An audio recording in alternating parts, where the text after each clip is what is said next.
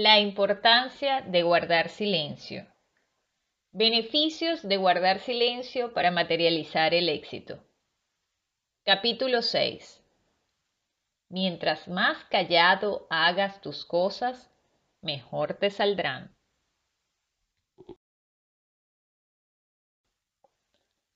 Seguramente lo primero que se nos vendrá a la mente será el tema de la envidia, y de hecho esto tiene mucho peso. Otros que defienden su costumbre de contar sus cosas aseguran que muchas personas podrían prestarnos ayuda en algo que necesitemos, apoyarnos o suministrarnos recursos de los cuales no dispongamos. Y sí, puede que tengan razón, pero aún así defenderemos la tesis de que mientras más prudentes seamos con nuestras cosas, con lo que queremos conseguir, con lo felices que somos, mejor nos irá.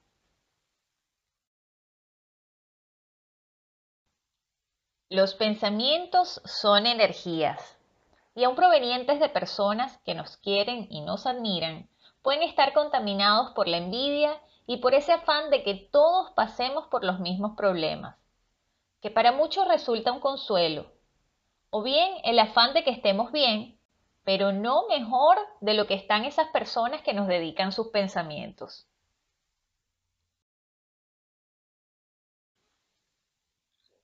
Tengamos claro que a la mayoría realmente no les interesan nuestros problemas. Cuando nos escuchan, pueden demostrar empatía, solidaridad, pueden darnos su apoyo, pero para muchos, y créanlo, para muchos, es satisfactorio que la vida de otros esté complicada, que no sea color de rosa, que presente tropiezos, los hace sentir más cómodos en su rol común de ciudadano en el mundo, que tiende más a caer que levantarse.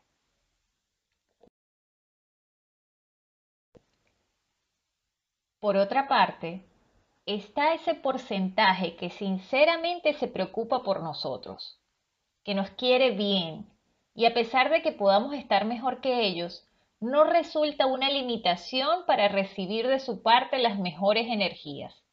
En estos casos, el hablar de nuestras cosas con ellos pudiese ser positivo, nos puede alentar y apoyar.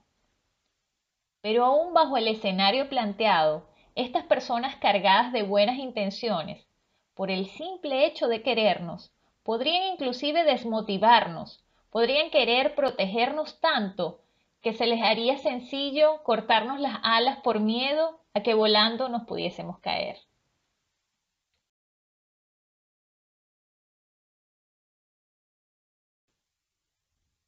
A fin de cuentas, si a pesar de la recomendación decides seguir compartiendo tu vida y tus intenciones con personas de confianza, está bien. Pero al menos trata de escuchar solo lo que te dice tu voz interior, que al final resultará siendo tu mejor, más sincero y desinteresado consejero.